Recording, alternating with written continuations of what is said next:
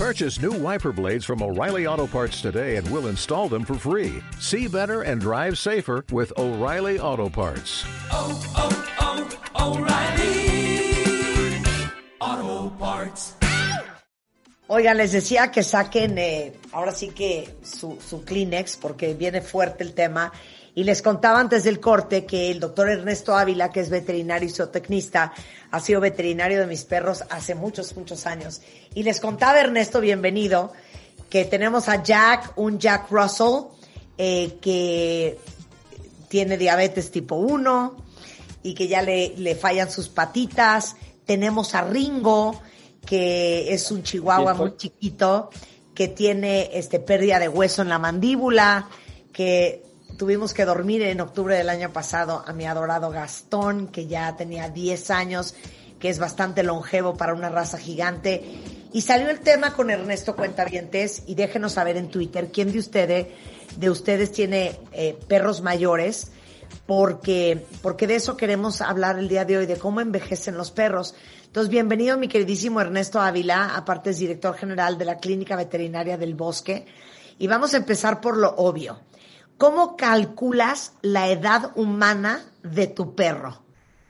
Hola, ¿qué tal Marta? Hola, ¿qué tal eh, todos? Sí me escuchan bien, ¿verdad? Perfecto. Excelente. Bien, mira, la verdad es que eh, muchas veces lo popular no es correcto y lo correcto no es popular. No es frase mía, la dijo un cuate que se llamaba Albert Einstein. Ajá. Y eh, mucha gente dice que cada año de un perro son eh, similares a siete años nuestros. 100%. Existen, existen muchísimas tablas, existen por ahí incluso algunas fórmulas matemáticas.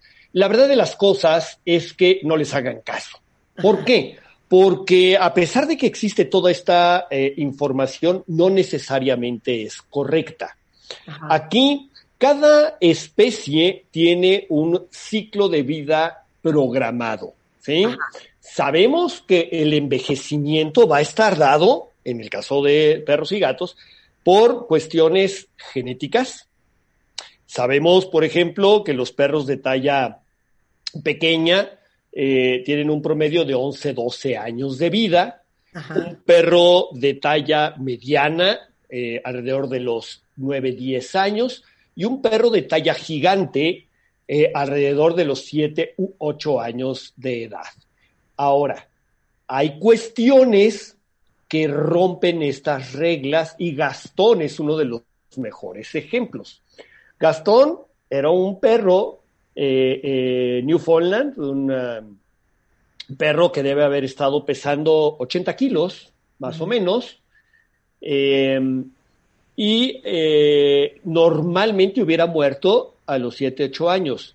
Y vivió, si no mal recuerdo, Marta, ayúdame por favor, creo que 12 años. 10 años, 10 años. 10 años. O sea, se pasó por mucho eh, de la esperanza de vida. ¿A qué se debió que Gastón viviera más que el promedio? Y ahí sí queda que existen tres tipos de mentiras, las buenas, las malas y las estadísticas.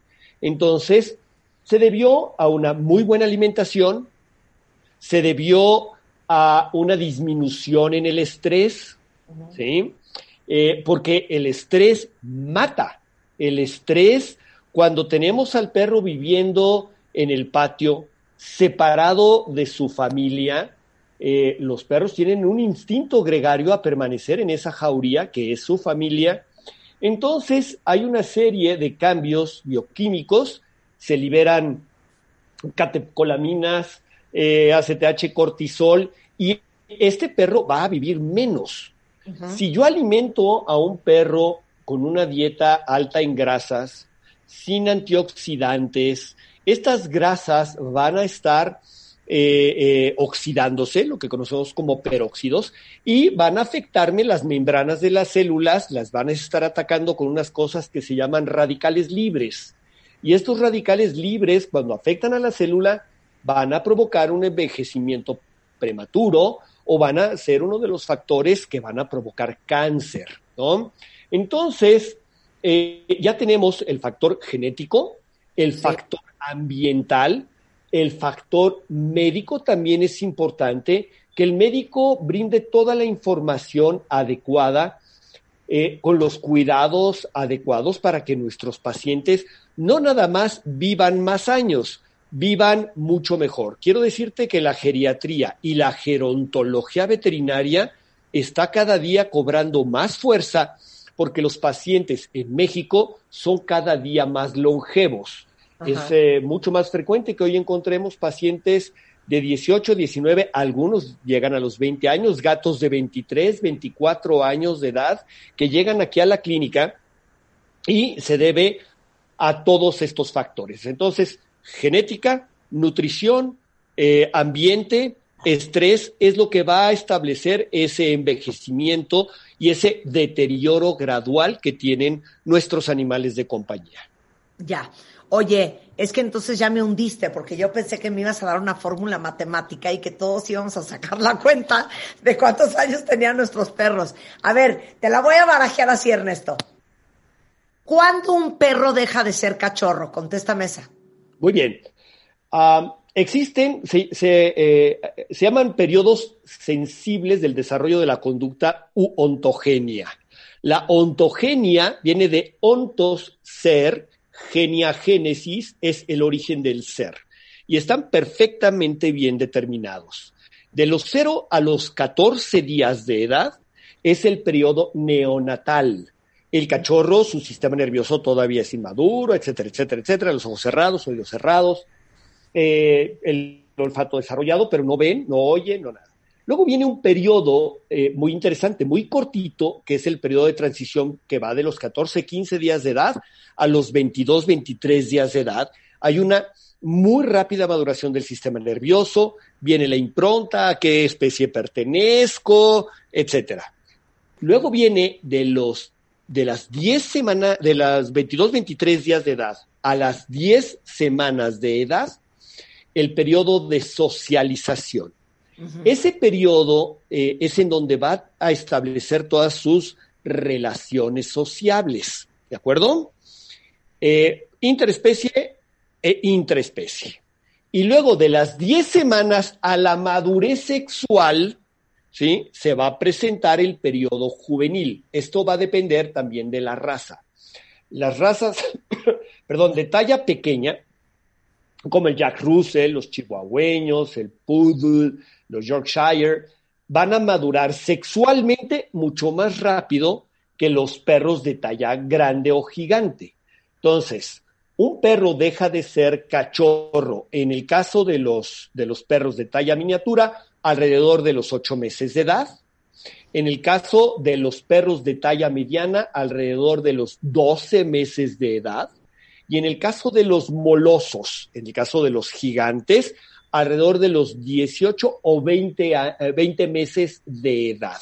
Entonces, vemos que algunos se tardan en levantar la pata, se tardan en ser dominantes, pero tenemos ejemplos como el tuyo, el, el uh, bulldog francés, que ya desde, desde muy temprana edad mostraba signos en donde la testosterona estaba haciendo su chamba y estaba comenzando a ser dominante, a levantar la pata y eh, es igual que en el humano. Hay unos más precoces que otros, ¿no? Pero aquí sí está determinado mucho por genética también. Ok, Obviamente el lugar en donde se desarrolla el meridiano. ¿Cuáles son las razas más longevas y cuáles son las razas menos longevas? Bien, eh, característicamente eh, todos los chihuahueños, los Yorkshire, los maltés, todos esos chiquitos son mucho más longevos. Y los, los perros de talla eh, em, mediana, menos longevos, Bernés de la montaña, boxer, no quiere decir que todos sean de vida corta, sí, pero sabemos que tienen mucha predisposición al cáncer. Eh, es frecuente que encontremos mastocitomas, por ejemplo, en el golden, el golden, cuando llega a la clínica con algunas masas, algunos eh, bultos, eh, ya sabemos que por ahí puede haber un mastocitoma. En el caso de un boxer, bueno, el, cáncer que tú quieras. En el caso de Bernés de la montaña. Lo primero que envejece de un paciente es el, ah, sistema eh, eh, muscular eh, ortopédico. Los huesos y los músculos es lo primero que va a envejecer de un perro. Entonces, es bien importante que ahí también se suma la genética. Por ejemplo, la displasia de la cadera, las espondilosis, estas puentes que se dan en, las co- en la columna vertebral, eh, ese tipo de cuestiones, y se va perdiendo masa muscular, que es lo que conocemos como sarcopenia. Eso es totalmente normal, podemos retrasarlo, pero el envejecimiento, y algo bien importante, la vejez no es una enfermedad, por lo tanto no lo podemos curar. Hay cambios propios de la edad que sí podemos ayudar a retrasar y que tengan una buena calidad de vida. Hoy tenemos muchísimas herramientas para ayudarles a estos pacientes, excelentes eh, alimentación.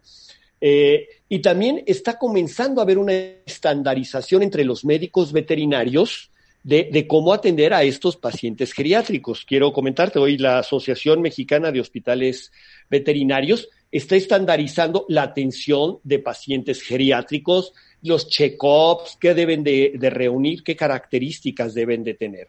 Entonces, vamos, vamos hacia allá y quisiéramos que los pacientes vivan lo mismo que nosotros. Claro. Oye, ¿y las razas, uh, regresando a las razas eh, menos longevas? El, hablaba yo del Bernés de la montaña, ese es así como el, de hecho, del American Kennel Club, es, la revista que ponen en la portada, el perro que ponen en la portada, son los perros que llegan a los 10 años. Es rarísimo. Aquí hemos llegado a tener Bernés de la montaña de 11 años, pero es así de, de publicación. O sea, ¿no? los berneses, los terranovas, el gigante de los Pirineos. Todos los, los gigantes. Bernardos, eh, el, ¿cómo se llama? El enorme, el enorme, enorme. El lobero irlandés, eh, el no, pastor el, del Cáucaso. El Great Dane. Ajá, todos esos eh, andan por ahí de los 8 años, 9 años. El tuyo fue de revista, fue excepcional, Gastón. Oye, regresando del corte, ¿cuáles son las señales, cuentavientes, de que sus perros están envejeciendo? Y, por favor, compártanos a sus perros, yo les voy a compartir ahorita en Twitter a los míos, compártanos sus perros, pongan la raza, pongan el nombre, pongan su edad, y vamos a regresar platicando con el doctor Ernesto Ávila de cómo saber si tu perro está envejeciendo, la alimentación que tiene que tener especial un perro anciano y cuáles son sus cuidados al volver. No se vayan. Una vez más. One more time. One more time. Marta de baile. Ya está en Amazon Music. Frequency. Descarga los podcasts. Donde sea. A world of content. Y a la hora que quieras. Amazon Music. Marta de baile. En podcast. En podcast. Estamos donde estés. Marta de baile. En modo navideño. Desde casa. Solo por W Radio. Estamos de vuelta.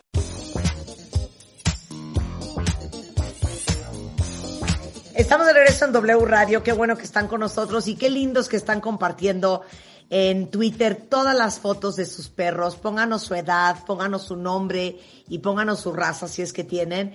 Este, porque estamos platicando con el doctor Ernesto Ávila, es el veterinario de mis perros, es veterinario zootecnista, director general de la Clínica Veterinaria del Bosque.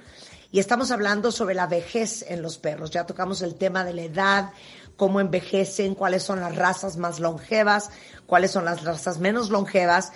Pero la pregunta obvia es, ¿cómo puedes saber a ojo de buen cubero cualquiera que nos esté escuchando las señales de que su perro ya está envejeciendo? Eh, comentaba antes del corte, lo primero que va a envejecer de nuestros pacientes es eh, los huesos, las articulaciones, los músculos.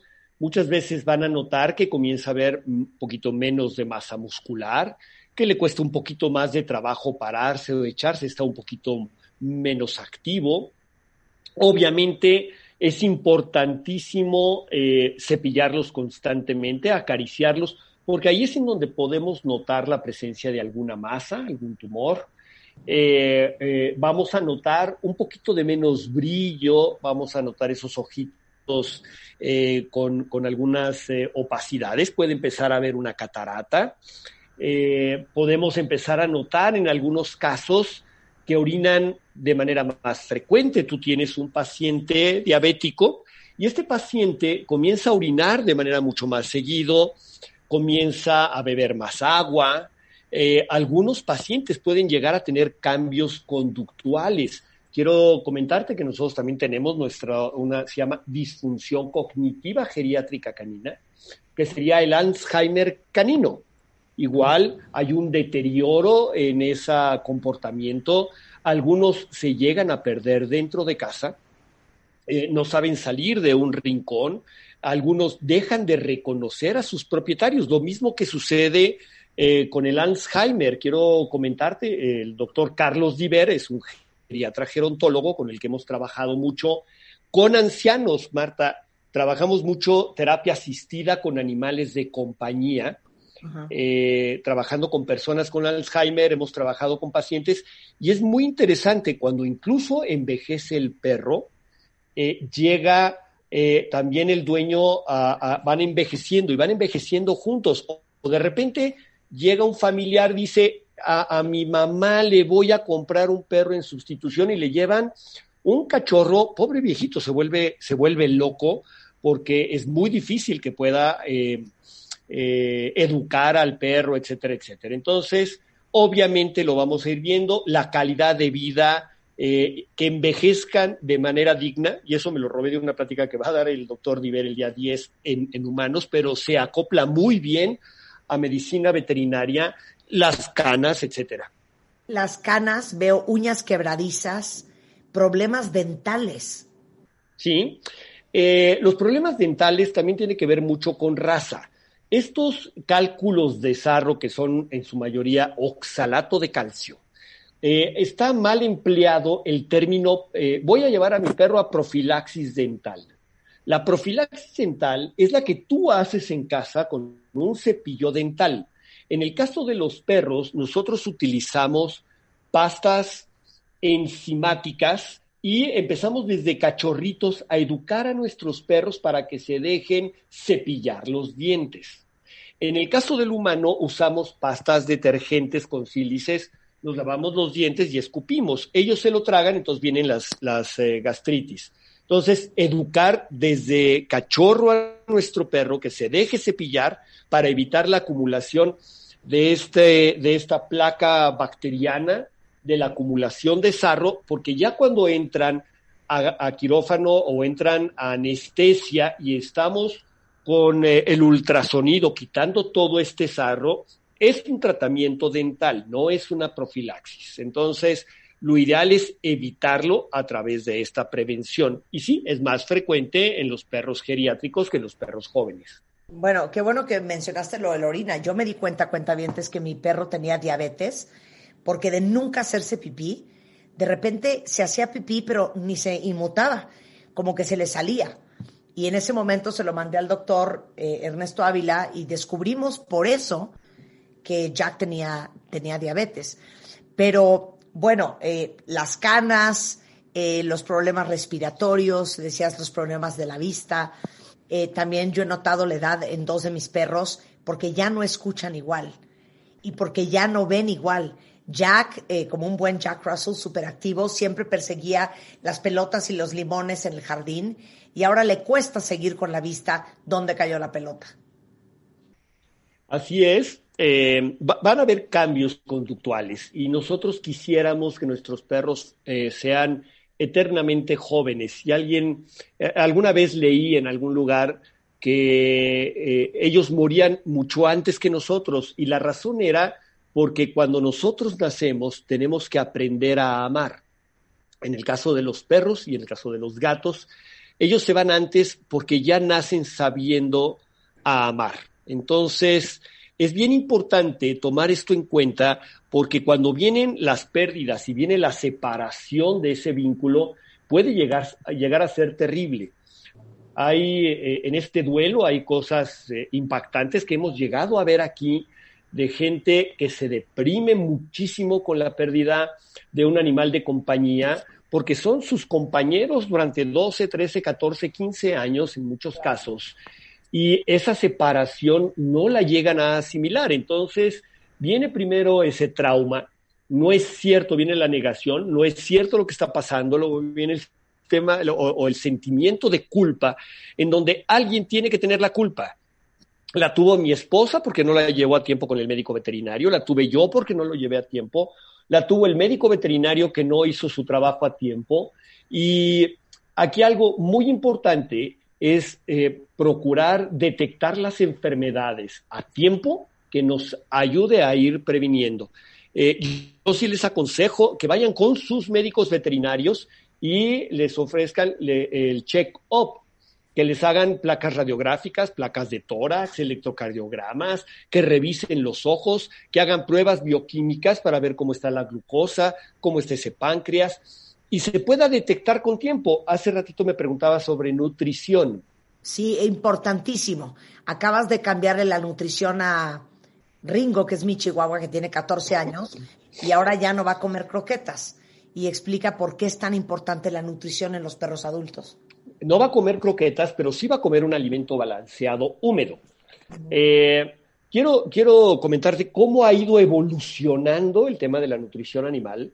Existe en México el Consejo Mexicano de Pro- eh, eh, el, el Consejo eh, eh, Mexicano de, Fabricantes de Alimentos Balanceados, el CONAFAB, y ahí está el grupo Amascota, está toda la industria, eh, todos los que están eh, eh, llevando a cabo la, la- los mejores alimentos en investigación. Hoy tenemos alimentos para perros con enfermedades dentales, por ejemplo, que te va a ayudar a quitar ese sarro. Tenemos alimentos eh, hechos, diseñados para pacientes geriátricos con problemas neurológicos, como es el caso de la disfunción cognitiva geriátrica canina. Tenemos alimentos diseñados para perros con alteraciones musculoesqueléticas o articulares, como la displasia de la cadera. Tenemos eh, muchos de estos alimentos que nos van a ayudar a que permanezcan mentalmente más activos, físicamente más activos, porque en gran medida ellos son lo que comen. Entonces, está muy de moda también por ahí las dietas BARF o las dietas caseras. Ojo por ahí, no cabe duda, tienen sus ventajas y una de ellas es la palatabilidad, son mucho más sabrosas, pero difícilmente estas personas que están haciendo estas dietas están haciendo un balanceo de la ración científicamente fundamentado, en donde tenga las vitaminas, los minerales, las proteínas, las grasas, los hidratos de carbono, la fibra, por solo mencionar algunos. Entonces, pregunta. ojo por ahí. No, yo te- he tenido muy pocos perros en la familia, ¿no? Pero de esos, esos perros, afortunadamente han vivido hasta 20 años. Te estoy hablando de perros grandes, perros chiquitos, malteses, perros de pedigripe, ¿sabes? Ahorita el de mi hermana es uno de estos, no me sé, el- el- estos blanquitos que parecen Yorkshire, pero no, no son Es un Yorkshire. Es- tienes un Scotch Terrier. una cosa, ajá. Tiene el perro 18 años ya, ¿no? Mi maltese me murió a los 21 años, 22, ¿no? Ajá. La negra, que era, que se murió a los 20 también. Ninguna, ninguno de estos perros comió croquetas. Ninguno. ¿Tiene algo que ver? O sea, siempre fue ¿Pero un qué comían?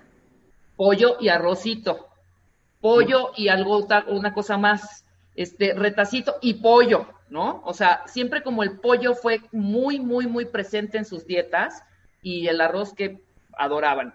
Pero jamás, ni el premio siquiera, ¿no? Ni el premio de, de la croquetita dulce o del huesito dulce o cualquier cosa de esas, ¿no? ¿A qué se deberá? Longevísimos, ¿eh?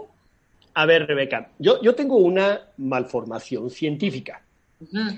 Y existen, como dije hace rato, tres tipos de mentiras, las buenas, las malas y las estadísticas.